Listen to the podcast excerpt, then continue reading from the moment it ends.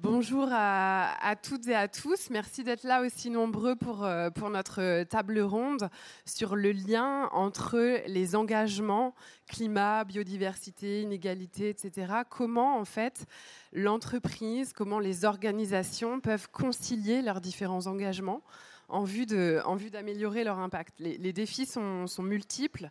Ils supposent une, mobilisation euh, forte à, différents niveaux pour en vue d'atteindre les, objectifs euh, de développement durable dont l'horizon se, rapproche. Nous sommes, euh, comme le dit cette édition de Pro Durable, à l'heure des choix, mais aussi plus que jamais à l'heure de l'action. L'été que nous venons de vivre a rendu encore plus tangible, encore plus perceptible les, effets du réchauffement euh, climatique qui sont euh, documentés bien sûr depuis un certain nombre d'années par, euh, par le GIEC. Les effets sont déjà là, on n'est plus dans des projections de scénarios futuristes. Parler climat, c'est aussi parler conséquences sociales, inégalités, parce que les effets sont, liés, les effets sont, en cascade. Les sujets sont complexes il suppose des, réponses euh, spécifiques, adaptées, et aussi une connaissance fine des, enjeux. Pour autant, avoir une vision uniquement euh, technicienne avec un fonctionnement en, silo, euh, sans penser les interrelations entre les sujets, risque de nous emmener véritablement droit dans le mur. Donc, comment réussir à, sortir des silos? Comment euh, être dans une véritable dynamique de, de, réflexion et de mesure d'impact? Comment prendre en compte son impact, le mesurer, adapter son activité en fonction avec d'éventuels renoncements? C'était le sujet de, de table ronde d'hier. L'entreprise a longtemps été amenée à, considérer les risques pour elle-même. Euh, les risques, en fait, euh, avec un exercice de, matérialité bien connu des, spécialistes de la RSE, mais conçu un peu comme un, outil de, pilotage des risques que l'extérieur fait courir à l'entreprise. Maintenant, il est bien plus attendu de l'entreprise qu'elle euh, réfléchisse à son, impact sur son, écosystème. C'est la fameuse euh, double matérialité à venir euh, avec la directive européenne CSRD, la directive de soutenabilité mais comment se donner véritablement les, moyens de, mesurer son impact? Comment avoir une vraie vision systémique des enjeux, de ces risques, tout en ayant une approche spécifique, adaptée? Donc c'est le sujet de notre table ronde qui réunit donc euh, Antoine Doussin, directeur adjoint RSE climat biodiversité à la direction de l'engagement sociétal du groupe La Poste. Euh, Clémence Nutini, responsable développement durable à Nespresso France. Olivier Van Den Bosch, chargé de mission à la direction des relations institutionnelles euh, et en charge du suivi interne de la RSE à l'Office national des forêts. Niels Pedersen, délégué général euh, du Pacte mondial Réseau France. Et euh, Emilie Alberola, directrice Europe du Sud à EcoAct. Bienvenue à vous et je me réjouis de ce temps d'échange. Avant d'entrer dans, le vif du sujet du lien entre les, différents engagements, je voulais en fait, vous invitez chacun à présenter un peu à grands traits, brièvement, la, stratégie d'engagement de, votre organisation et comment elle se, euh, comment elle se structure. Peut-être euh, commencer euh, par Clémence, chez Nespresso France, peut-être nous donner quelques, quelques éléments. Vous êtes Nespresso France, dans un groupe à dimension internationale, bien sûr. Peut-être nous dire un peu comment vous, vous structurez votre engagement. Merci, bonjour à tous. Euh, ravi euh, d'être là et de participer à cette table ronde aussi bien accompagnée. Euh, du coup, effectivement, je suis responsable développement durable de Nespresso France.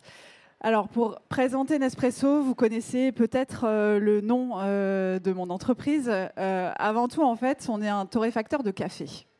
on représente, en fait, pour la petite histoire, pour vous expliquer, c'est un ingénieur suisse qui euh, voulait absolument que sa femme italienne puisse avoir un bon café à la maison. Et en fait, c'est lui le créateur du système Nespresso. Ça, c'était il y a 35 ans. Euh, on n'est pas si vieux que ça. On a l'impression des fois, mais c'est pas le cas. Et en fait, depuis, effectivement, on s'est développé. Euh, on est effectivement une entreprise internationale. On est présent dans 81 pays à travers le monde. C'est à peu près 13 000 collaborateurs Nespresso, 1200 en France. Donc ça, c'est vraiment pour vous donner l'image globale de, Nespresso.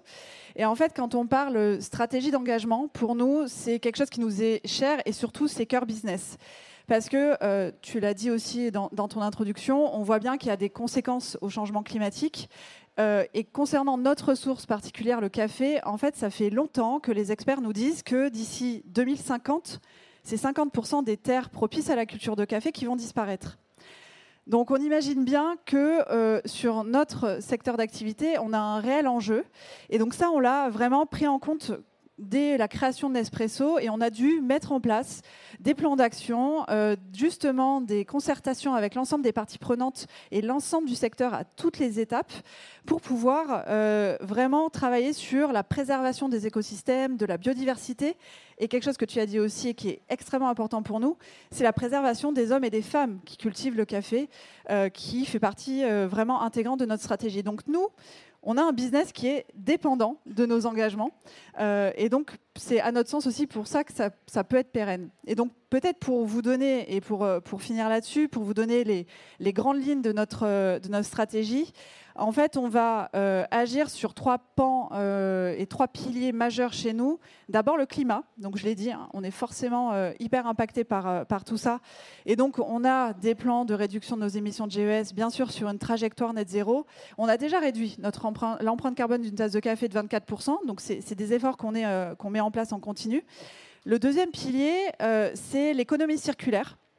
Donc là aussi, euh, j'espère que vous savez dans la salle que euh, les, capsules sont recyclables, les capsules en aluminium. Donc on a beaucoup investi à travers le monde, pour le coup, pour mettre en place des, des filières de recyclage, mais pas que. On travaille aussi sur le recyclage des machines, etc.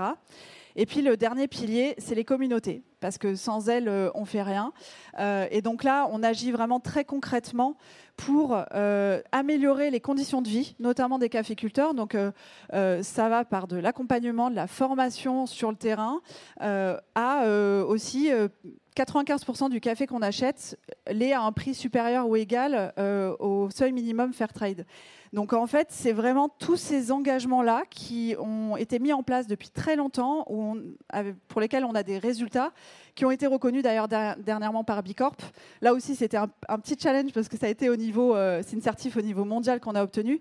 Mais du coup, ça traduit effectivement cet engagement qui doit être pour nous cœur business et qui doit toucher tous les pans du développement durable. Merci beaucoup, euh, merci beaucoup euh, Clémence. Je vais donner maintenant la, parole à Antoine Doussin euh, de, La Poste, entreprise que, tout le monde connaît bien sûr. Mais peut-être pouvez-vous nous, dire un mot sur, sur la stratégie d'engagement du groupe La Poste, avec peut-être un mot sur le fait que qu'est-ce qu'apporte le fait d'être société à mission par rapport à cet engagement? Oui, bonjour à toutes, bonjour à tous. En, préparant cette petite intervention, je me suis dit, mais comment je vais, présenter de manière un peu originale euh, le, groupe que tout le monde connaît et finalement que tout le monde ne connaît pas vraiment. Euh, je, vais le prendre par le prisme du sujet de, notre débat d'aujourd'hui, les, silos. En fait, en tout cas pour une fonction RSE que je représente, euh, c'est un sujet quotidien, les silos, dans un groupe complexe comme le nôtre. Et ce qu'il faut comprendre, c'est que pour aborder les silos euh, par enjeu, hein, euh, RSE, il faut comprendre ce qui, se, joue sur les, les, les autres silos. Euh, et, le premier d'entre eux, c'est finalement le développement de notre entreprise, de vos entreprises, par rapport au développement de, notre environnement, ou en tout cas de la protection de notre environnement. Donc on a, déjà un dilemme, un silo à, rapprocher.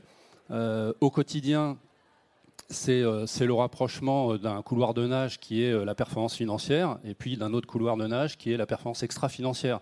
Et donc on, y travaille. Ça, me faisait penser finalement aussi au, silo entre fonctions dans les entreprises. Et, pour l'illustrer, et un enjeu pour nous majeur, c'est de réussir à, à rapprocher nos enjeux RSE du market. Voilà, alors je suis un peu rapide, mais en tout cas, dans les années à venir, c'est vraiment euh, le sujet qui nous, qui, nous, euh, qui nous intéresse et qui, pour nous, euh, devrait faire progresser la RSE au sein de notre, de notre entreprise. c'est le silo de la spécialisation. Vous disiez, les enjeux RSE deviennent de plus en plus complexes. Il faut se spécialiser. il faut se spécialiser, mais il ne faut pas oublier les interdépendances. donc, comment on, on spécialise une fonction RSE euh, mais, mais, mais, comment on n'oublie pas les, interdépendances euh, dans les, dans les, causes et les conséquences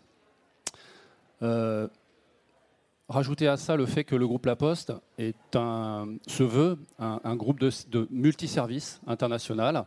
Euh, on a plusieurs activités. Alors c'est un avantage et un inconvénient. Un avantage, c'est qu'on résiste aux crises.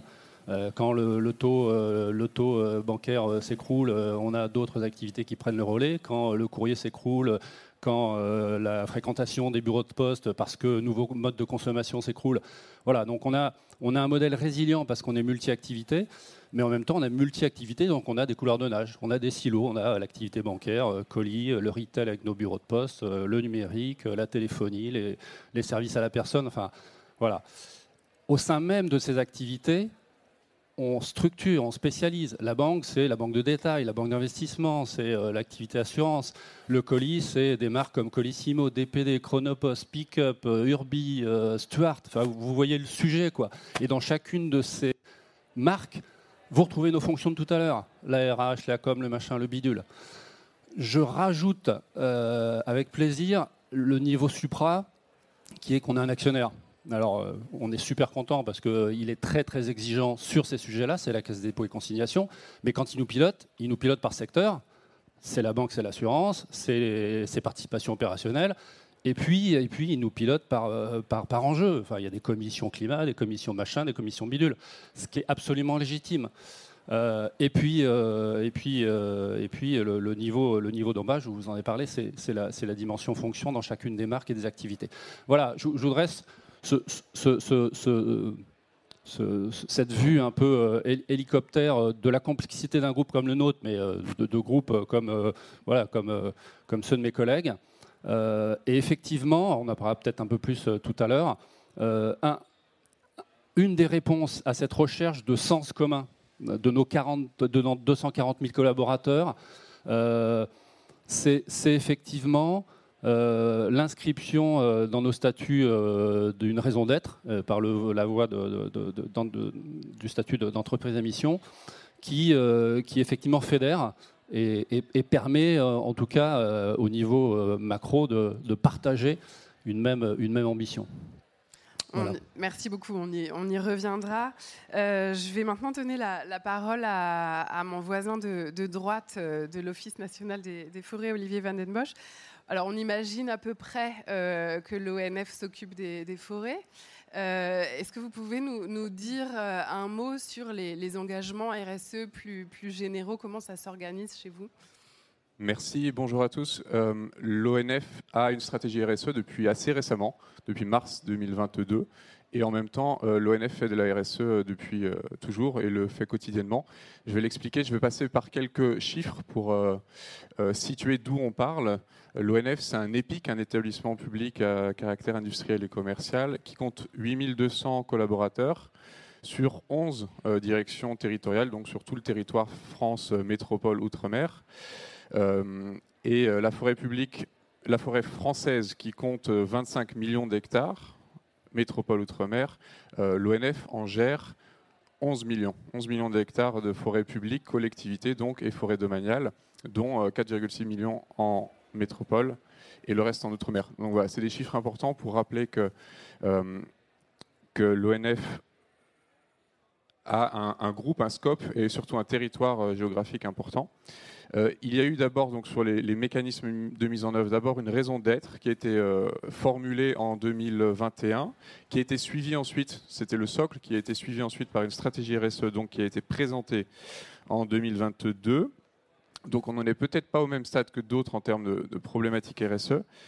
Euh, et l'ONF cherche à avoir un impact positif sur euh, les écosystèmes à travers bah, euh, son action quotidienne de gestion et surveillance des forêts publiques, les missions d'intérêt général de protection de biodiversité, prévention des feux de forêt, dont on entend beaucoup parler, la surveillance des forêts à l'outre-mer, la prévention des risques naturels, la protection des zones côtières même ou la restauration des terrains de montagne. Tout ça pour dire la, la RSE, elle, responsabilise, elle, euh, matérialise la responsabilité sociétale environnementale de, l'ONF et en même temps, c'est ça qui est assez intéressant, en même temps, euh, sur 11 territoires, sur euh, tout le territoire français, outre-mer et métropole, eh il y a énormément de, un parc automobile qui, est impliqué, il y a un parc immobilier qui est impliqué parce qu'il faut être visible être présent et être vu sur tout le territoire. Et donc, on ne peut pas s'exonérer non plus d'une réflexion totale.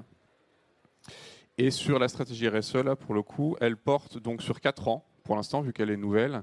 Elle compte entre 85 et 100 actions, selon si on regarde si c'est des actions ou des sous-actions, selon 5 axes, 5 axes du référentiel ISO 26000 euh, que vous devez connaître, donc qui structure le développement durable. Des actions plutôt euh, sociales en faveur du personnel, égalité, handicap, euh, discrimination, sensibilisation. Des actions plutôt sociétales, donc le lien avec les parties prenantes. Je pense qu'on va peut-être y revenir. Et, des actions environnementales, donc ce qu'on fait au quotidien pour la biodiversité euh, des actions sur le, notre fonctionnement en tant qu'entreprise, notre impact biodiversité, carbone, euh, social qu'on peut avoir. Et euh, sociétal. Bah, ça signe la fin de cette euh, prise de trois minutes, voilà, c'est bon. Mais j'en ai fini. Parfait. Merci beaucoup, euh, merci beaucoup Olivier. Je vais maintenant passer la parole à, à Émilie euh, Alberola de d'EcoAct pour se, plier à ce même exercice de présentation un peu générale de, de votre organisation. Euh, vous êtes dans un cabinet très, très connu des acteurs, mais peut-être redire un mot sur votre périmètre. Et voilà. Est-ce que ça fonctionne? Oui. oui, donc tout à l'heure, tu disais en introduction, euh, c'est l'heure des choix et l'heure de l'action. Effectivement, EcoAct est, dans l'action depuis maintenant près de 17 ans, euh, depuis 2005. Euh, notre métier, en fait, c'est d'engager les organisations, hein, les organisations publiques, privées, à s'engager à avoir plus d'impact, à réduire leur impact, mais aussi à considérer bah, l'impact du changement climatique, de l'évolution des écosystèmes naturels aussi. on, parle de la biodiversité, évidemment. Ça, c'est notre métier, effectivement, en tant que cabinet de conseil, d'accompagner sur ce volet de la stratégie. Donc, les entreprises se doivent de, mesurer euh, leurs impacts, l'empreinte carbone, mais on parle aussi euh, d'empreinte biodiversité, euh, de se donner une, ambition pour réduire leur impact sur, sur le climat. Et puis, il y a tout le volet aussi euh, résilience, adaptation, qui est vraiment un, élément clé de l'engagement des organisations pour pouvoir euh, aussi intégrer bah, l'impact à venir. C'est ce que vous mentionnez euh, tout à l'heure sur Nespresso aussi. le climat va avoir des impacts, comme vous le savez, et donc il faut aussi adapter l'ensemble bah, du business des entreprises, des chaînes d'approvisionnement, et prendre les bonnes décisions dès aujourd'hui au regard des informations, des analyses. en matière de risque qu'on peut mener dès aujourd'hui. Euh, notre engagement aussi auprès des organisations, il se fait sur le volet euh, du développement euh, de projets en matière de séquestration.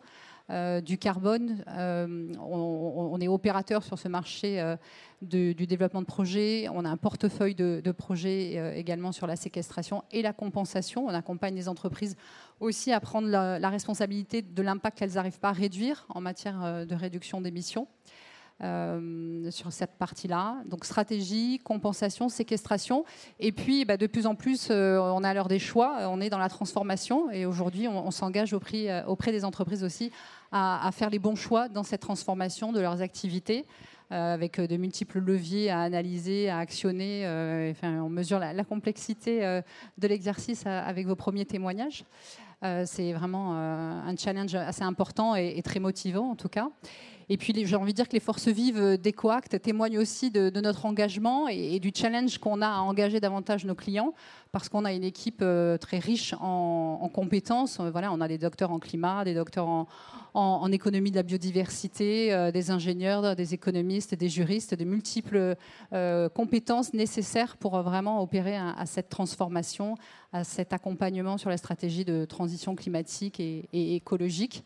Et on a surtout voilà, une équipe très très motivée, engagée individuellement, qui fait qu'aussi EcoAct en tant que cabinet de conseil est engagé en tant qu'organisation aussi euh, on œuvre euh, avec euh, voilà, une feuille de route sur la partie RSE, avec des engagements évidemment sur le climat. On, mesure nos émissions, on les réduit, on a un plan d'engagement et puis on les compense. Et puis au-delà du climat, sur d'autres sujets, développement durable, notamment aussi avec nos projets dans des pays en développement. On a des partenariats en France et, à l'étranger sur ces thématiques pour intégrer davantage la dimension sociale. Voilà je vais m'arrêter là. Merci beaucoup. Merci beaucoup, Émilie. Je vais donner maintenant la parole euh, pour finir ce premier point un peu de, présentation à, mon voisin de gauche, euh, donc euh, Niels Pedersen, délégué général du, Pacte mondial Réseau France. Peut-être, Niels, tu peux nous dire en quoi ça consiste le Pacte mondial, en quoi ça consiste d'être membre aussi du, Pacte mondial? Alors, deux mots effectivement, à quoi ça consiste et en quoi ça engage, parce que ça engage et ça responsabilise. Un mot, alors le pacte mondial, c'est le pacte mondial des Nations Unies. Donc c'est comme son nom l'indique, une initiative des Nations Unies portée par les Nations Unies. On n'est pas un département, on est une initiative.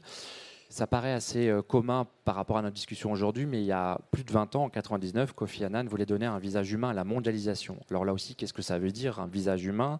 C'est de dire finalement, euh, certes, les États, puisque les Nations Unies sont une organisation d'États, et non avant tout, euh, les États ont des responsabilités, évidemment, dans la mise en œuvre des textes fondamentaux des Nations Unies, mais les entreprises aussi ont des responsabilités colossales dans la mise en œuvre des textes fondamentaux des Nations Unies. donc cette initiative portée par Kofi Annan banane euh, c'est de dire, voilà, en tant qu'entreprise d'abord multinationale, parce qu'en en 2000, ce sont d'abord des entreprises multinationales, vous devez respecter ces principes fondamentaux à l'intérieur de l'entreprise, mais évidemment sur l'ensemble des territoires et des communautés, dans l'approche anglo-saxonne des communautés avec laquelle vous travaillez. Ce qui fait que le pacte mondial donne à la fois une connaissance, un socle de connaissances important sur les enjeux, et je, viendrai dans un petit instant.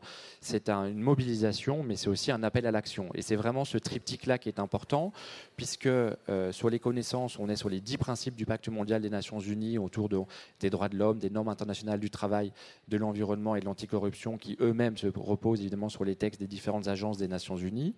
Euh, mais depuis évidemment 2015, l'agenda 2030, avec les 17 objectifs de développement durable, et on est en plein dans la question du silo. C'est donc l'idée de se dire, on doit respecter 10 principes fondamentaux, c'est le plancher, on ne doit pas aller en dessous, et on a une trajectoire qui sont les 17 objectifs de développement durable. La question, c'est comment on fait pour évidemment mettre en œuvre les 17 objectifs de développement durable. Et donc, c'est là où le pacte mondial vient proposer des outils au niveau, alors j'aime pas ce mot global, mais ça veut dire ce que ça veut dire dans la fois la globalisation et l'aspect euh, global. Donc, à la fois des outils euh, qui concernent l'ensemble des entreprises à l'échelle mondiale, puisqu'il y a aujourd'hui 17 000 entreprises à l'échelle mondiale et 3 000 organisations en but non lucratif qui se répartissent sur 70 réseaux locaux, dont la France euh, est d'ailleurs le deuxième en termes d'entreprises engagées en France, puisque le réseau français compte plus de 1700 membres euh, engagés euh, dans cette initiative. Et donc c'est important parce que, évidemment, on parle beaucoup d'impact, de stratégie collective, mais la question c'est comment on fait, et comment on fait aussi, et je l'emploie à dessein, sur des questions aussi de valeur. Les droits de l'homme, tout le monde, je connais aucune entreprise qui est contre les droits de l'homme, maintenant comment on fait? Comment on fait sur, sur un territoire où on n'a pas forcément la même définition des droits de l'homme, de l'égalité homme-femme, de l'égalité tout court les questions environnementales aussi, on le voit sur le Brésil, euh, voilà, c'est compliqué, euh, l'approche aux communautés aussi euh, autochtones et locales. Et donc, c'est un espace de définition, et on voit aussi que les définitions aujourd'hui sont parfois très relatives, d'actions, d'outils, et donc on offre au niveau du siège et de la France des outils pour que les entreprises puissent non seulement accepter, leur, enfin, mettre en œuvre leurs responsabilités, mais aussi dans une démarche de transparence. Et ça, c'est important puisque c'est une démarche volontaire, ce n'est pas une norme, ce n'est pas un label, c'est une démarche volontaire de la part de l'entreprise qui, chaque année, va communiquer sur les progrès mis en œuvre. Et ça, c'est aussi important de se dire, et on est en plein dans le sujet, on n'a pas les réponses à tout, on sait où on veut, mais c'est compliqué pour plein de raisons, on va rentrer un instant, mais on vous dit pourquoi, on vous dit où on en est aujourd'hui, et c'est pas de l'ESG, parce que l'ESG c'est vraiment un instant T, on vous dit voilà, aujourd'hui euh, on vous donne telle note, là on dit voilà, dans quoi je m'embarque euh, collectivement, et ça c'est vraiment aussi important, parce que c'est vraiment une démarche euh, collective. Merci beaucoup euh, Nils, merci à tous pour cette euh, première euh, temps de premier temps de présentation. On va maintenant rentrer un peu dans le vif du sujet, même si vous l'avez vous avez commencé largement à, parler de des liens en fait, des ponts entre les différents engagements, du fait de comment on dépasse les, silos quand on parle climat, biodiversité, relations, conditions de travail, inclusion. les sujets revêtent une, revêtent une certaine technicité. C'est pas les mêmes équipes qui sont en charge du, de ces sujets. Tout le monde n'a pas vocation, bien sûr, à être spécialiste de tout. Ma question, c'est comment on fait euh, pour se parler entre différents départements qui n'ont pas les mêmes euh, spécialisations, pas forcément le même rapport au temps, euh, les mêmes formations, les mêmes références, les mêmes interlocuteurs externes également? Euh, peut-être commencer par euh, Clémence, chez, Nespresso France. Comment vous, vous, procédez compte tenu de votre euh, dimension internationale? Et peut-être nous dire aussi comment vous dialoguez avec vos parties prenantes externes, c'est-à-dire à la fois comment s'articule ce dialogue entre vos directions internes et, sur, voilà, avec ce, dialogue avec la consultation extérieure. Oui, alors déjà pour nous, le, le dialogue partie prenante, l'écoute de nos parties prenantes, c'est fondamental. Parce qu'on a cette euh, culture chez Nespresso de se remettre en question, d'être toujours dans cette perspective d'amélioration continue. C'est pour ça qu'on euh, est Bicorp, c'est pour ça qu'on est euh, triple ISO. Enfin, on est vraiment dans cette démarche-là. Et donc l'écoute des parties prenantes, elle est pour nous essentielle. Ça se traduit aussi à plusieurs niveaux. on n'en parle pas beaucoup, mais nous, une de nos parties prenantes les plus importantes, ce sont nos clients. Et donc, on est aussi dans cette écoute euh, vraiment au quotidien. Et en fait, toutes ces remontées sont ensuite intégrées euh, à nos réflexions et à nos décisions stratégiques. Donc, on est, et ça dans tous les pays. Donc, c'est vrai qu'on a ces remontées aussi de ce qui se passe en local. On n'a pas les mêmes problématiques partout. Après, en interne, on a effectivement beaucoup d'instances de gouvernance qui nous permettent de, de dialoguer ensemble. Et puis, euh, on a un exemple aussi qui est, euh, qui est intéressant chez nous, euh, c'est au niveau international. on a une instance de gouvernance qui est un comité de parties prenantes, où là, on va travailler avec des parties prenantes, notamment des ONG, Rainforest Alliance, Fairtrade, avec qui on travaille énormément sur le terrain, d'autres parties prenantes comme Pure Projet, avec qui on travaille sur l'agroforesterie. Certaines inattendues, comme Georges Clounet. Alors, souvent, ça fait sourire, mais Georges Clounet est quelqu'un qui est extrêmement engagé personnellement sur les questions de développement durable euh, et il nous pousse euh, vraiment, il nous challenge beaucoup sur notre stratégie. Et donc on a vraiment cette, euh, cette vision très macro sur notre stratégie long terme avec cette vision des parties prenantes qui ont un ancrage au niveau du terrain hyper important. Pour vous matérialiser peut-être un exemple qui pour moi est un, un modèle vraiment de démarche intégrée, de dialogue partie prenante, euh, qui est euh, assez extraordinaire euh, chez, nous. et je le dis d'autant plus que je ne suis malheureusement pas à l'origine de ce programme, mais c'est notre programme Reviving Origin, qui a pour vocation en fait de réinstaller la culture de café là où elle avait quasiment disparu pour des raisons malheureusement climatiques. Peut y avoir des catastrophes climatiques comme des ouragans, pour des raisons politiques avec des conflits dans certains pays. Et euh, en fait, on a, nous, la conviction que euh, le café, notre, notre secteur, peut avoir vraiment une action stabilisatrice sur ces régions-là. Et donc ce programme-là, euh, il a commencé au Sud-Soudan sous l'impulsion de Georges Clooney. Euh, vous le savez, il est, très engagé sur la région et donc euh, c'était aussi une région très propice à la culture de café de très haute qualité. Et donc on a travaillé sur, euh, sur la mise en place de ce programme-là pour refaire vivre cette culture. Et puis on a développé ça dans d'autres pays. Et je, voulais partager avec vous un exemple qui est assez fou pour moi. c'est un des derniers qu'on a, qu'on a développé, c'est au Congo. Donc là, je vous amène sur les bords du lac Kivu, qui est une région euh, magnifique et peut-être un jour j'aurai la chance d'y aller. Mais euh, sur cette région-là, nous, on, travaille vraiment avec les parties prenantes locales qui ont un ancrage territorial, qui connaissent les enjeux locaux. Euh, donc nous, on apporte notre expertise au niveau de la culture de café, de, des terroirs qui sont propices au café de haute qualité. Et on s'associe avec toutes ces parties prenantes qui vont nous aider à vraiment implanter de façon pérenne et durable justement ce business. Et donc en apportant justement une activité euh, avec le café, ben, on améliore les conditions de vie. Et au Congo, on est allé vraiment plus loin parce que euh, en local, il y avait des enjeux très très forts d'accès à l'eau et aux soins donc c'est des choses qui nous semblent des fois loin, euh, nous ici. Mais euh, dans, dans, ce type de pays, c'est vraiment des enjeux qui sont euh, hyper importants. Et là, on s'est associé avec une association qui s'appelle ASILI, qui fait partie de l'Eastern Congo Initiative. Et on a pu euh, contribuer à la mise en place de maisons de santé et d'accès euh, à des puits d'eau potable qui sont gérés par les populations locales. Euh, et donc là, il y a 80 000 personnes qui ont accès à l'eau et aux soins maintenant sur, dans, ce, dans ce pays. Et donc, en fait, si on regarde vraiment comment on arrive à lier, donc c'est vraiment l'objet de cette table ronde, c'est que comment aussi une entreprise privée peut fédérer tous ces enjeux-là et vraiment développer une activité de façon pérenne, parce que nous, c'est ce qui nous intéresse, c'est vraiment d'accompagner les populations pour qu'il y ait des activités et du coup une stabilisation de la région de façon pérenne. Donc voilà, j'avais vraiment à cœur de vous partager cet exemple qui pour moi est pile poil dans notre table ronde. Merci beaucoup, euh, merci beaucoup Clémence. Euh, je voulais en fait poser la question à, Olivier euh, de, donc de, l'ONF. On vous attend bien sûr sur les sujets environnementaux. Peut-être comment s'équilibrent les engagements sociaux, sachant que, à ma connaissance, vous n'avez pas de Georges Clounet qui fédère les différents les différents pôles? Alors. On n'a pas Georges Clounet, mais euh, c'est vrai qu'il y a une, euh, activité de mécénat avec des, entreprises et avec des partenaires, des, personnalités artistiques euh, qui portent la voix de l'ONF aussi. Je ne saurais pas les citer, mais je crois que Fabrice Hibert, enfin en tout cas le stand ONF en parle. Je rappelle aussi qu'il y a un, atelier ONF cet après-midi à 14h30 en salle 252A, voilà pour la publicité.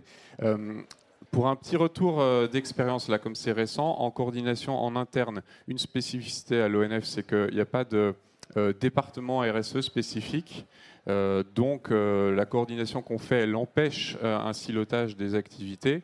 on a repris un comité de pilotage qui reprend toutes les directions centrales, donc le siège et des représentants des agences et des territoires. Euh, une autre spécificité, peut-être, c'est qu'il y a énormément de stratégies à l'ONF, donc ça permet d'articuler, de donner de la cohérence et de la consistance à ce qu'on fait. Euh, le directeur général à l'époque a décidé de faire passer l'évaluation et, l'état des lieux chaque année, euh, même plusieurs fois par an, en conseil d'administration de la stratégie RSE, donc pour voir où on en est, comment avancer, et puis pour se donner les moyens d'avancer, pour soulever chaque problème et trouver des solutions. Euh, et sur la discussion avec les parties prenantes, là je reviens un petit peu sur, euh, sur ce que tu disais, euh, en externe, donc, le fait que le conseil d'administration soit l'organe d'évaluation de, la stratégie RSE, ça nous permet de, présenter devant les partenaires extérieurs qui sont membres de la, du, conseil, donc les, chasseurs, les, propriétaires des forêts, les organisations sociales également, les ONG, et les industriels aussi, donc vraiment tout le panel autour de la forêt. Euh, ça a été présenté auprès des représentants du personnel, euh, auprès du conseil scientifique, comité scientifique de l'ONF, et on a à cœur d'établir des ponts avec la recherche. On sait quelque chose peut-être en plus qui n'était pas forcément demandé. On avait suivi euh, les différents ODD aussi, là je rebondis, les 17 ODD dans la constitution de la, de la stratégie. Et il y a des actions sur une implication euh, améliorée des parties prenantes, donc euh, une meilleure écoute, satisfaction client, une meilleure écoute auprès enfin, du public, un meilleur accueil du public. On a essayé de cocher euh, toutes les cases. Et la question sociale, donc en plus de l'environnemental, on répète souvent RSE, c'est environnemental, même autrefois c'était juste entreprise, je crois. le E d'environnemental, ça ne nous exonère pas de regarder la question sociale. Et là, je le disais tout à l'heure, l'axe 1 est avec énormément de mesures sur le, le personnel. Euh, et je pense qu'il y a une, une, équivalence en termes de poids dans la stratégie RSE entre l'environnemental et le, et le social. Merci voilà. Merci beaucoup Olivier. Je vais maintenant donner la, parole à, Antoine Doussin de, de, La Poste. Vous avez commencé à nous, nous parler un peu de la complexité de, du groupe et, euh, et, donc euh, voilà comment, comment vous, vous, faites concrètement au quotidien? Est-ce que le, le, pour, pour lier et fédérer autour des, mm. différents mm. engagements. Et est-ce que, alors c'est une histoire récente, le fait d'être passé société à mission, mais est-ce que vous pensez que c'est euh, une façon de se prémunir euh, contre une euh, approche en, silo?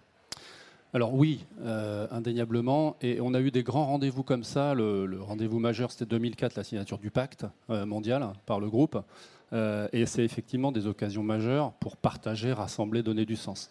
Donc en 2021, on est devenu entreprise à mission avec une, raison d'être et surtout des objectifs euh, d'inclusion sociale, de développement territorial, de numérique responsable.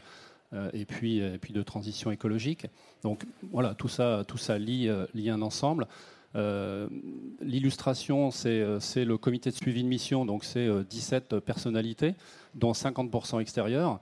Euh, en interne qui représente les salariés, qui représente euh, euh, les, clients, les, élus, en externe qui peut représenter. Enfin, on a des, des des politiciens, enfin de la science politique, de l'économie. Donc on, a effectivement une, variété, une diversité de, personnalités qui nous challenge.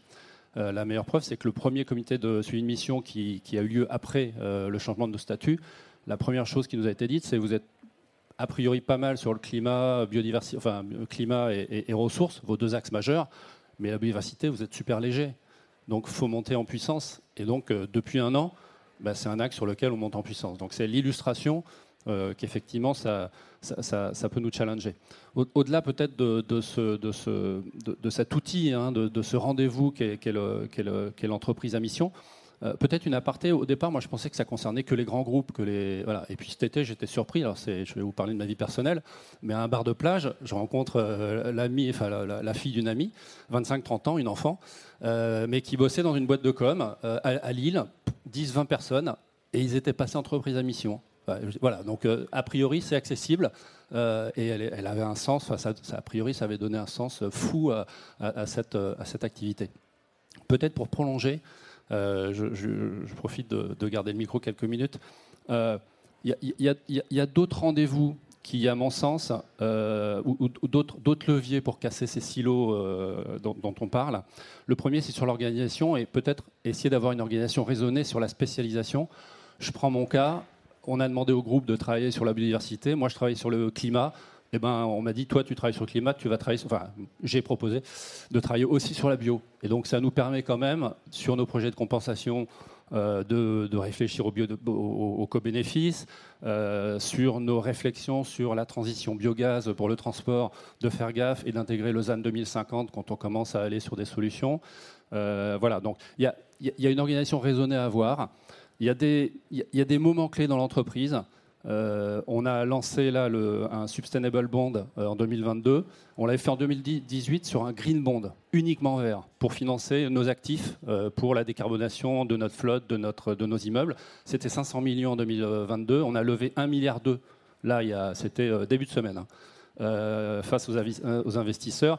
C'est un Sustainable Bond, c'est-à-dire c'est deux tiers de vert, un tiers de social donc c'est pareil, c'est un rendez-vous majeur pour nous parce qu'on arrive à, mixer un peu cet ensemble. Et puis peut-être un dernier signal extérieur, parce qu'il faut être positif. Euh, le moment des, réponses aux agences extra-financières, parce qu'on n'est pas coté, mais on se finance par la dette, donc on s'adresse au marché. Euh, c'est un moment super intéressant parce que vous mettez tout le monde autour de la table pour répondre aux agences sur l'ensemble du 360 degrés euh, des sujets.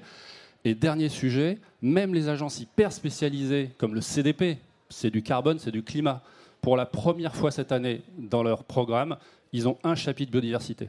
C'est pas noté, mais on connaît le CDP, l'année prochaine, ça, participera à la notation.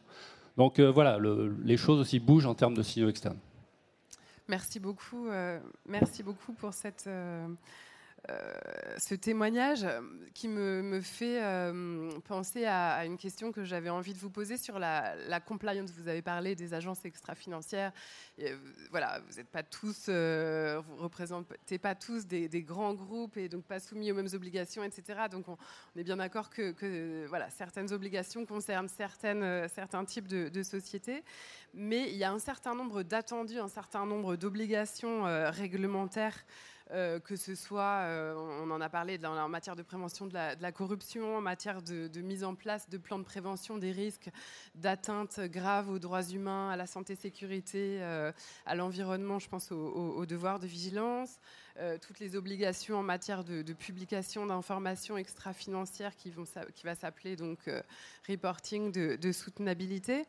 Je, me demandais dans quelle mesure cette mise en conformité euh, ou, ce que Geneviève Perron euh, appelait dans, son, dans sa keynote d'introduction être un peu dans le damage control, euh, en fait, laisse de la place au dialogue, laisse de la place à justement une approche qui ne serait pas strictement par spécialité pour être dans la, en, conformité. Émilie Alberola, vous pouvez nous dire un mot justement dans votre, euh, de votre point de vue en tant qu'organisation qui accompagne un certain nombre de, de, sociétés euh, comment, euh, comment on dépasse un peu cette, cette difficulté d'être simplement dans la, conformité? Est-ce que la conformité est un frein justement au, dialogue et à une vision systémique ou est-ce que c'est un outil? Comment, comment ça se passe pour vous? Alors, ce qui est intéressant, c'est que nous, euh, donc, euh, depuis 15 ans, on accompagne des entreprises qui n'ont pas attendu justement de se mettre en conformité. Et donc, c'est intéressant de voir que les entreprises qui ont été pionnières, alors je vais parler en priorité du climat, mais aujourd'hui, même sur la biodiversité, sont prêtes à répondre à des réglementations naissantes ou qui vont, en tout cas, qui sont sur l'agenda et qui vont émerger euh, au niveau européen d'ici peu. Euh, donc on accompagne nous des organisations depuis longtemps pour certaines, euh, la Poste est, évidemment euh, depuis de nombreuses années, à, se doter voilà, de, la bonne ambition, des, bons indicateurs, d'avoir le, dialogue, le, dialogue multipartie prenante. Je pense que la manière dont, on accompagne à, augmenter, à améliorer son impact se fait en plusieurs étapes. il y a les entreprises pionnières et puis a toutes les autres. Et cette première étape de la sensibilisation est, est, importante. Et aujourd'hui, dans notre activité d'accompagnement, cette partie de sensibilisation, elle, est, elle, constitue une part importante de temps dédié aux équipes en charge au sein des organisations, dédié aussi aux équipes en, charge non pas du développement durable du climat, de la biodiversité, mais aussi des décisions. Donc tous les comités exécutifs aujourd'hui euh, passent à la moulinette euh, d'une petite formation sur le climat, d'une fresque du climat, pour au moins euh, saisir les enjeux avant ensuite de prendre bah, les bonnes décisions et, augmenter leur impact. Donc ça, cette première étape de sensibilisation, elle est, importante. Il ne faut pas la négliger parce que, évidemment, sans vraiment prendre cette conscience, euh, les décisions à venir euh, et ultérieures ne sont, pas à la hauteur en fait, de l'enjeu. La deuxième étape dans la manière dont on aborde les sujets aussi auprès de nos clients, c'est le sujet de la gouvernance. On peut avoir conscience des enjeux, mais sans établir une gouvernance. Alors un pilote, je ne dirais pas un pilote de, l'avion, puisqu'on parle d'une transition bas carbone, on va parler de, euh, un pilote dans le train, on va dire. Ce sera moins, moins carboné. Euh, mais enfin, en tout cas, il nous faut un pilote euh, pour conduire, des pilotes, casser les silos. S'il y a trop de, trop de pilotes, faire aussi du transversal. mais cette étape-là, elle est importante pour établir le bon la bonne gouvernance, suivie du bon tableau de bord, des bons indicateurs. Il y a des enjeux méthodologiques importants aussi. Euh, sur le climat, le carbone, on, a énormément avancé ces dernières années. On parle le même langage, de la même unité mathématique, de la tonne. Donc toute cette comptabilité carbone se fait facilement. Sur euh, euh, l'approche intégrée, on, œuvre hein, collectivement. Hein. Ce n'est pas qu'un enjeu au niveau des coacts aussi pour établir des méthodologies qui puissent avoir des indicateurs plus larges que le climat, élargi au développement durable, les ODD.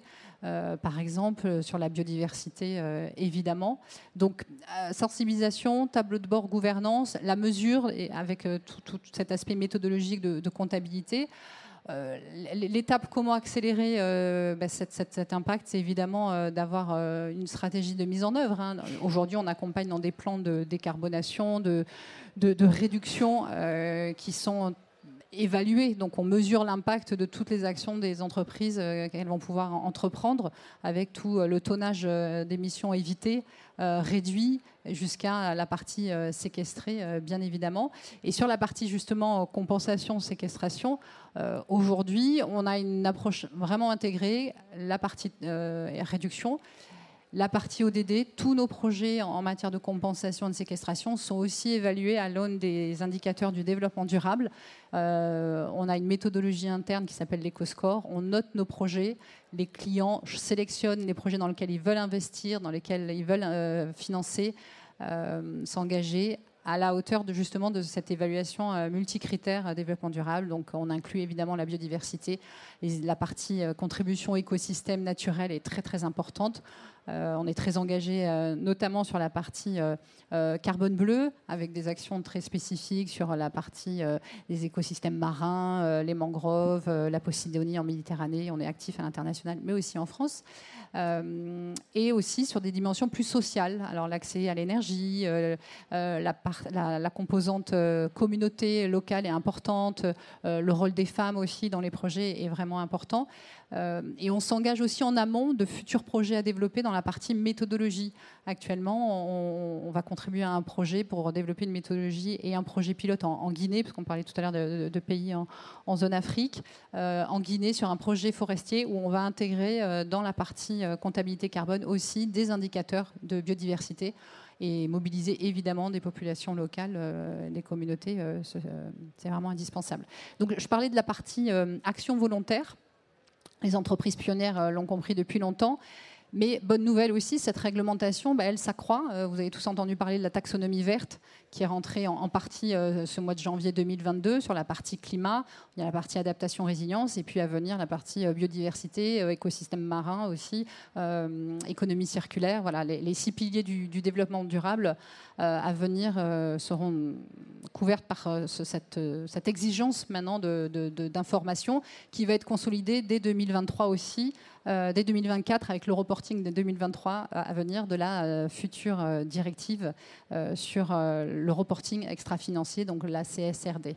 Voilà. Donc tout ceci s'intègre, j'ai envie de dire, avec une exigence de reporting qui est conséquente aujourd'hui, pas simplement limitée au climat, avec de multiples informations que les entreprises se doivent de collecter. Voilà, Merci. quelques mots. Merci beaucoup, euh, merci beaucoup, Émilie. Vous avez parlé des, ODD. Euh, ça fait le lien avec euh, la question que je, voulais poser à, Niels. En quoi les ODD, en fait, peuvent être une grille structurante qui permet justement de, faire un peu système et de dépasser le, sujet qui nous, qui nous réunit de, l'approche en silo? Je vais commencer par la base et, reprendre ce qui a été dit, c'est-à-dire que ce qu'on est en train de se dire, et on le voit sur la question de la sobriété, c'est que l'entreprise doit faire face à des injonctions contradictoires permanentes. permanentes. Donc la gouvernance doit gérer tous les jours des décisions qui ne sont pas articulées les unes avec les autres. Et donc le chef d'entreprise, aussi plein de bonne volonté soit-il, prend des décisions qui ne sont pas toujours articulées. Et Parfois, elles sont de bonne intention. Je donne un exemple. On parlait du climat et de la biodiversité. Une entreprise va construire un très joli bâtiment haute qualité environnementale. Bravo, ça fait bas carbone, énergie positive, sauf qu'il va le construire en plein milieu de la Beauce. Donc, en termes de biodiversité, c'est vraiment pas terrible. Et puis, euh, loin de tout transport.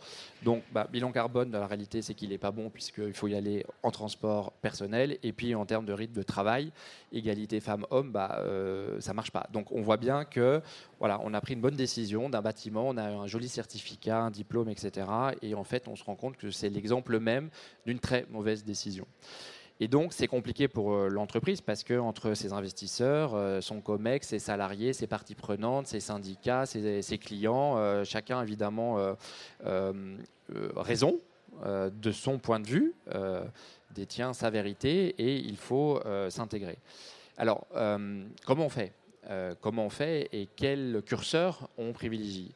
Et donc la réponse, qui n'est sans doute pas miraculeuse, mais qui est quand même très pratique, ce sont les objectifs de développement durable. Pourquoi?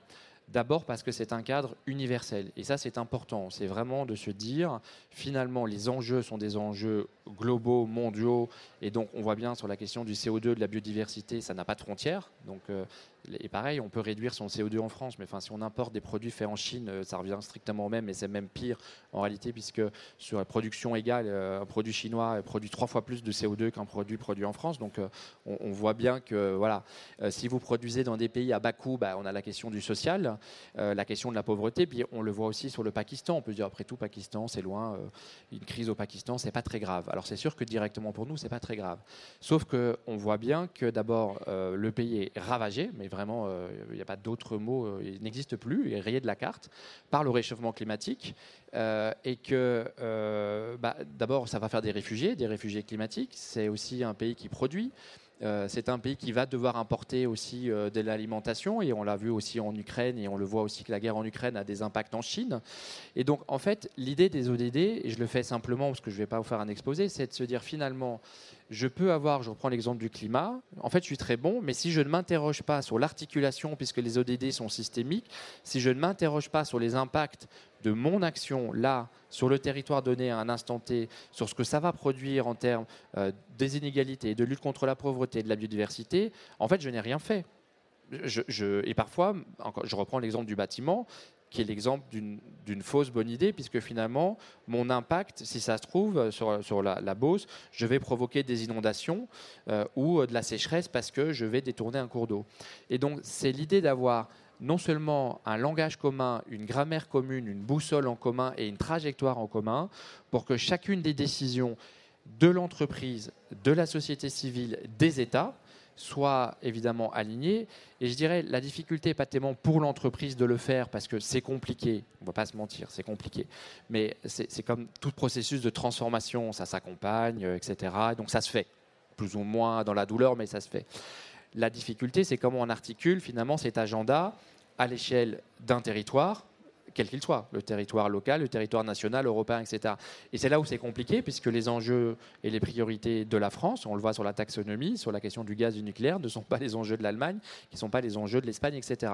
Et il y a un moment, le problème, c'est qu'il va bien falloir y arriver de cet agenda. Il va bien falloir réduire le CO2, euh, la biodiversité, on en a parlé, la lutte contre les inégalités euh, est, un, combat.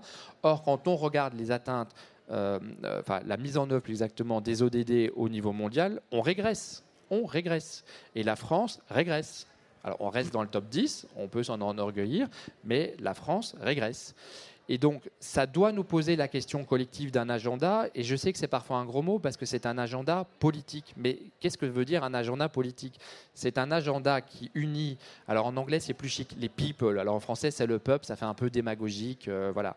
Mais euh, c'est un agenda qui est créé pour le peuple, par le peuple, avec le peuple. Donc en fait, avec les gens, les citoyens, euh, voilà, c'est sans doute les, humains, on va prendre ça comme ça. Et donc c'est un agenda collectif qui nous oblige, euh, tout un chacun, à arbitrer en permanence par rapport à des objectifs. Alors le réchauffement climatique, on se rend plus ou moins compte plus que moins, mais un certain nombre d'enjeux, et je pense en particulier aux pays euh, africains, le réchauffement climatique, ils le subissent, mais ils ne l'ont pas provoqué. Et pourtant, dans les chaînes d'approvisionnement, on parlait du café, tout d'un coup, ils se retrouvent à devoir supporter des conséquences qui ne sont pas les leurs.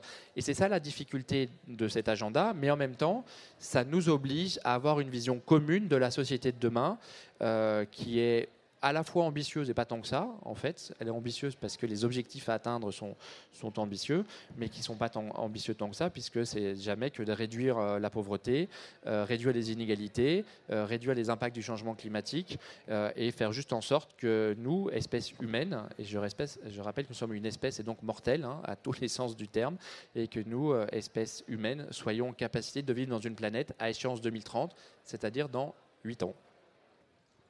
Merci, euh, merci Nils. Ça parlait de demain. Du coup, je vous invite avant, euh, qu'on puisse échanger avec, euh, la, salle, peut-être un, exercice de, de projection autour d'une question qui est très chère à l'organisation que je viens de rejoindre, la question de la sobriété. Est-ce que la sobriété dont de plus en plus d'acteurs parlent est une façon euh, de, créer du commun et de, de justement permettre, euh, euh, par rapport à ce que Niels, tu, viens de dire, le compte n'y est pas, on n'est pas au rendez-vous. Est-ce que cet exercice contraint de, sobriété va pas être l'occasion en fait de, de créer du, du, commun et d'essayer de, se mettre dans une action qui, mobilise, qui mobilise tous les acteurs? Antoine Doussin, à La Poste, comment vous vous organisez autour de cette question Est-ce que vous avez un plan de sobriété Est-ce que ça peut être un, objectif de, de, rassembler encore plus? Comment vous imaginez On est dans un exercice un peu de projection pour l'instant. On, est rentré dans une séquence euh, voilà, exceptionnelle euh, à partir d'aujourd'hui jusqu'à la, à la, fin de l'hiver. Et effectivement, euh, toutes les entreprises, en France en tout cas, et, en Europe aussi, puisqu'on a nos, filiales qui nous parlent un petit peu, ils disent que le, le mouvement est général. Euh, travaille sur un plan de sobriété euh, sur, les six, prochains mois. Alors nous, forcément, c'est le prolongement, c'est l'intensification, c'est euh, l'accélération de tout ce qu'on a pu faire sur la, maîtrise de nos consommations énergétiques et le mix énergétique qui participe à la décarbonation, donc au climat. Donc pour nous, voilà, on est en départ lancé. Mais c'est vrai que je, faisais la, réflexion, puis on, en a parlé il, n'y aura pas, et, c'est comme ça qu'on travaille ce plan euh, de sobriété énergétique sur nos bâtiments particulièrement, euh, avec des mesures euh, fortes. Hein. alors, le gouvernement a mis la barre à 19 degrés sur le tertiaire, ben, on va mettre 19 degrés sur le tertiaire, mais je ne sais pas si vous avez déjà travaillé toute une journée assis à 19 degrés, ça, va être, ça va être compliqué, enfin, c'est un effort.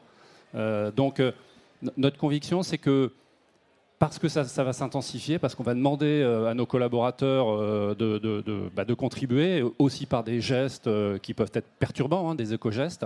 Il n'y aura pas, et, c'est un peu l'enseignement, c'est un peu ce qui nous est imposé depuis le mouvement des Gilets jaunes, il n'y aura pas de verre sans social. Alors, là, c'est vrai que la sobriété, elle est, elle est plus dictée par le coût de l'énergie et la rareté de l'énergie et, et les risques de rupture. Donc le verre n'est qu'une incidence, hein. la décarbonation n'est que un, élément indirect. Mais il n'y aura pas de sobriété sans, accompagnement social. Et, donc nous, notre plan de sobriété, clairement, tout de suite, on a pris. Enfin, c'est moi qui travaille sur le plan de sobriété énergétique puisque je suis Monsieur Énergie euh, décarbonation du groupe, et donc je pilote un peu cet ensemble avec toute la complexité qu'on a dressée. Euh, mais tout de suite, on a intégré la DRH sur euh, l'accompagnement des collaborateurs, le, dialogue social avec nos organisations professionnelles. C'est indispensable. Donc, on, ne peut plus marcher sur un pied vert sans sans ensuite marcher sur le pied social. Les deux sont absolument liés. Merci beaucoup. Euh, merci beaucoup. Je suis obligée de vous inviter à, conclure euh, presque en, quelques mots.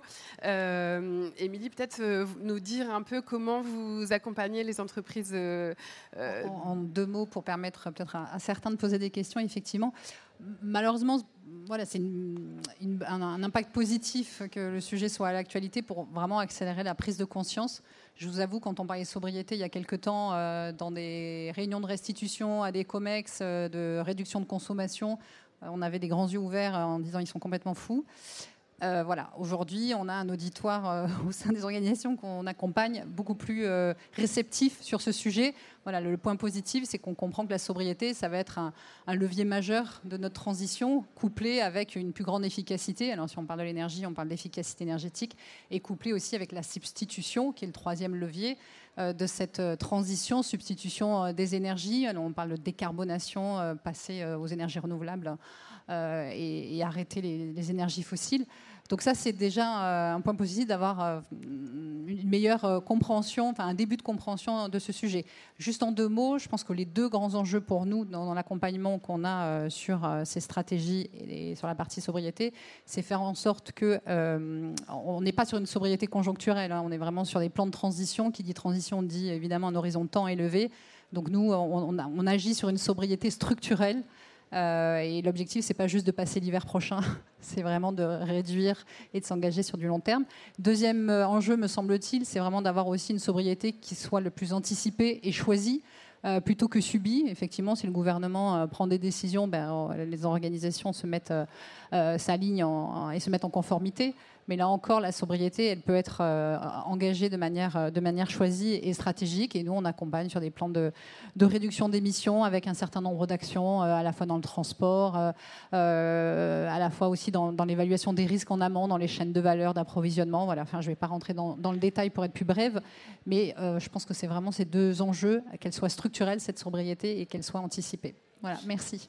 Merci Nils à ce sujet. Un mot rapide pour avoir euh, le temps de prendre les questions de la salle. Ce sera deux mots. On est la seule génération à subir les conséquences directes de nos actions. Ce n'est pas dans 100 ans, c'est maintenant. Et donc ça, il faut en prendre en compte. Et malheureusement, on le subit nos propres, euh, euh, de manière irréversible. Et ça, il faut l'avoir en tête, c'est irréversible. Et ce que je dis là, c'est qu'on est en train de vivre un changement radical de modèle de société, là, à l'instant, tout de suite qui présuppose de prendre des décisions euh, pour notre propre survie et d'avoir en tête que l'économie est un moyen et n'est pas une fin. Et tant qu'on n'aura pas changé ce modèle-là économique qui s'auto-alimente, on n'y arrivera pas. Est-ce que vous auriez des questions dans le peu de temps qu'il nous reste? Merci beaucoup à tous les, intervenants. Euh, je peux passer mon micro. Je vous invite à, à vous présenter, à vous dire à qui la, question est, adressée pour qu'on fasse euh, au mieux.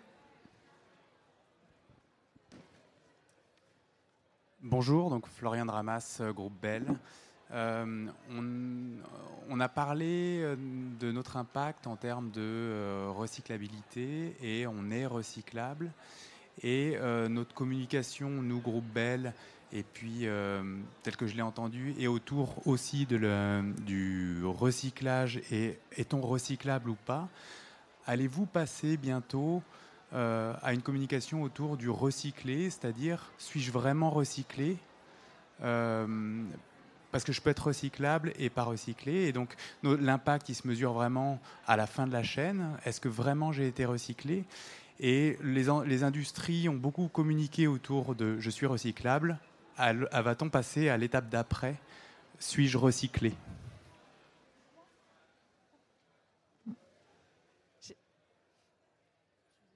J'imagine que c'est pour, moi du coup la question? Ouais. Euh, je suis 100% d'accord avec vous déjà.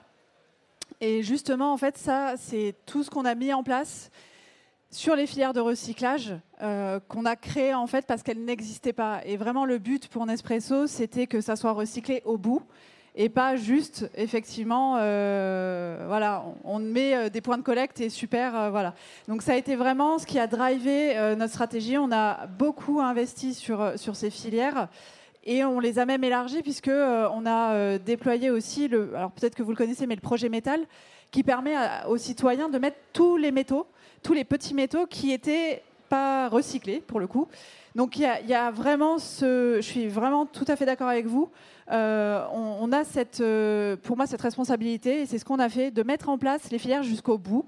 Et pour euh, vous le dire, typiquement là, on sait que ces filières-là, alors pour les techniciens, désolé, ceux qui ne le sont pas, mais ça, doit être traité par pyrolyse. Malheureusement, les, filières de pyrolyse sont actuellement en Allemagne et pas en France. Donc typiquement, c'est des enjeux qu'on a en tête, on, travaille avec les pouvoirs publics, on travaille avec les éco-organismes, etc. Euh, c'est pas une question qui est simple. Euh, ça demande aussi justement, on parlait des silos, de toutes ces parties prenantes, etc. Euh, entre guillemets, on n'est que Nespresso. On a une responsabilité, on la prend, on investit énormément, on met des ressources, que ce soit humaines ou financières. Euh, mais pour moi, ça fait partie de notre responsabilité pour qu'au bout, effectivement, ça soit recyclé. Et de toute manière, c'est euh, voilà, c'est le but euh, qu'on partage avec Citeo aussi, par exemple.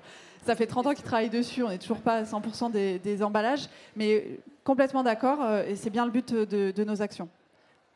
et voilà. Je prends une deuxième question, et je pense qu'on va devoir s'arrêter là vu le temps. Bonjour, David Laurent, Entreprise pour l'environnement. Une question pour la personne qui aura envie de l'apprendre sur justement comment est-ce qu'on approche ces différents silos. Euh, certaines personnes ont coutume de dire que le climat, ça a été finalement le cheval de Troie de la biodiversité quand on a commencé à prendre ce sujet. Maintenant, voilà, si on considère, on a 17 ODD, est-ce que vous diriez que les inégalités pourraient être le cheval de Troie de l'environnement? Et à qui est destinée la question C'est moi, qui veut Moi, je, veux bien donner un premier élément de réponse, mais je ne suis pas sûr d'être euh, pile poil sur, le, sur la, réponse attendue. Mais on, l'a vu sur la biodiversité, par exemple, euh, avec une grande difficulté de mesurer. Pour une entreprise, ce qui ne se, ce qui ne se mesure pas n'existe pas. Et donc, je pense que l'explication du fait que les entreprises, que le climat s'est imposé, c'est parce que, comme euh, tu le disais, assez rapidement, on a convergé vers une mesure, vers une robustesse de la mesure, vers une unité d'œuvre. Et donc, ça se mesure, ça existe. Et ça existe, c'est sur la table, et il faut bien en faire quelque chose. Donc, premier élément de réponse, quoi. C'est alors effectivement, et je suis complètement d'accord avec euh, avec euh, avec vous, avec toi, parce qu'on se connaît. Euh, oui, derrière le climat, dans la dans, dans, la roue, la biodiversité, elle est en train de, de, de prendre de prendre euh, beaucoup de, beaucoup de place, en tout cas chez nous, clairement. Je crois que la force des ODD, c'est qu'en fait, tout est un cheval de Troie. Chacun voit midi à sa porte, pour le dire simplement. Chacun fait un combat d'un sujet et donc fait de ce sujet le cheval de Troie des restes. Donc le climat, on l'a parlé en entreprise. Les inégalités pour l'entreprise, c'est compliqué parce que c'est pas forcément sa mission, même si elle, le subit ou elle a des réponses. Mais en fait, sur les ODD, euh, chacun peut trouver, parce que les océans peut être un cheval de Troie pour plein d'autres sujets aussi. Donc euh, je, je crois qu'il appartient à chacun de se les approprier, en fait, tout simplement. Alors moi, je suis désolée, j'ai un rôle extrêmement euh, frustrant, c'est de devoir euh, clore cet échange passionnant. Je vous invite à le prolonger de façon informelle. Euh, merci à tous.